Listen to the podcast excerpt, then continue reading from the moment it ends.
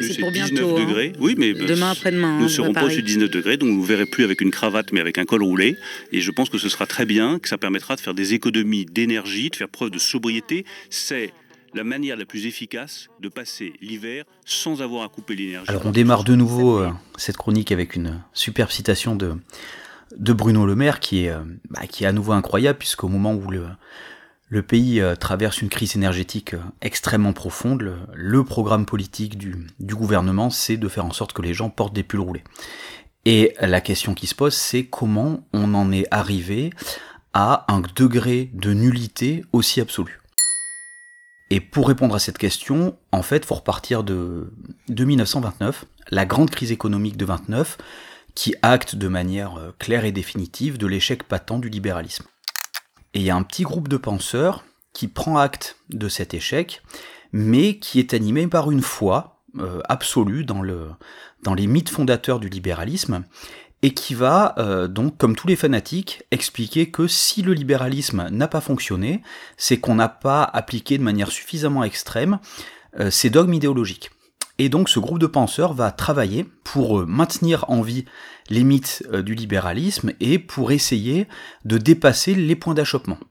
Alors ils vont connaître une très longue traversée du désert, mais ceux qu'on appelle donc les néolibéraux, puisqu'ils veulent fonder un nouveau libéralisme, vont finir par accéder à des positions de pouvoir dans la deuxième moitié des années 70, avec notamment Reagan aux États-Unis et Thatcher euh, en Grande-Bretagne.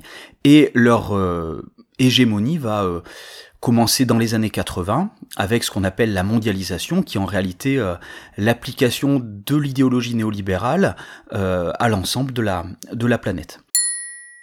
Il faut bien comprendre que ces néolibéraux, ils vont reprendre certes les dogmes fondamentaux du libéralisme, mais ils vont euh, évoluer sur un point de méthode extrêmement important, puisque dans l'idéologie libérale traditionnelle, l'État ne doit pas intervenir dans l'économie, et qu'au contraire, les néolibéraux vont mettre en avant euh, la nécessité d'un interventionnisme très fort de l'État sur deux axes fondamentaux.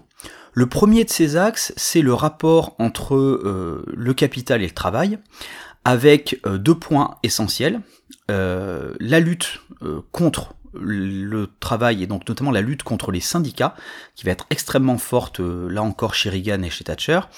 Et euh, ce rapport entre capital et travail, ça va être aussi euh, déconstruire tous les droits du travail, toute la protection des travailleurs et des travailleuses, et sanctifier la liberté totale du capital. Donc ça, c'est le premier acte, le premier axe, pardon, d'intervention de l'État. There is no such thing as public money.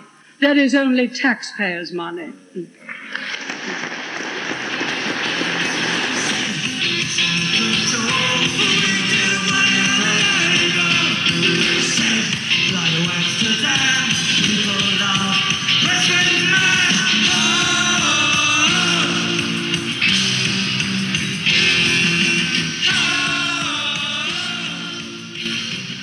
Le deuxième, ça va être de mettre en œuvre des marchés concurrentiels là où ils ne sont pas possibles. Ça, c'est ce que la théorie économique classique appelle très clairement des monopoles naturels. C'est-à-dire que si on a euh, une ligne de chemin de fer ou une ligne haute tension, on va pas construire à côté une deuxième ligne de chemin de fer ou une deuxième ligne haute tension euh, pour la concurrencer. Et donc, ce sont des infrastructures qui rendent le marché concurrentiel euh, impossible et absurde. Et les, néolibéraux vont, vont aller contre ça, ils vont dire non, non, on va quand même bricoler des marchés concurrentiels. Alors on va pas construire de deuxième ligne haute tension, mais on va monter des usines à gaz euh, complètement absurdes où on va euh, mettre en concurrence des monopoles naturels.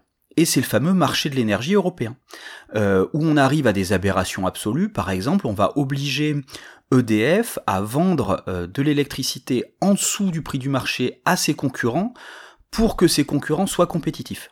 Évidemment, c'est complètement abracadabrant et euh, les personnes qui ont gardé une certaine rationalité, une certaine logique, annoncent que ces usines à gaz vont pas fonctionner du tout et que dès qu'il va y avoir une crise, ça va se casser la figure.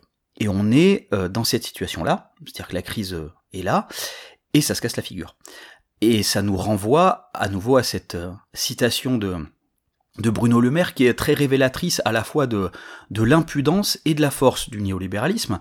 L'impudence parce que euh, c'est quand même incroyable euh, de dire à des gens qui vont euh, souffrir du froid et qui vont pas arriver à se chauffer, qui n'arriveront pas à 19 degrés eux, qu'il va falloir qu'ils mettent des pulls. Et la force parce que Bruno Le Maire sait très bien que le néolibéralisme profite des crises qui prouvent son inanité pour renforcer sa logique.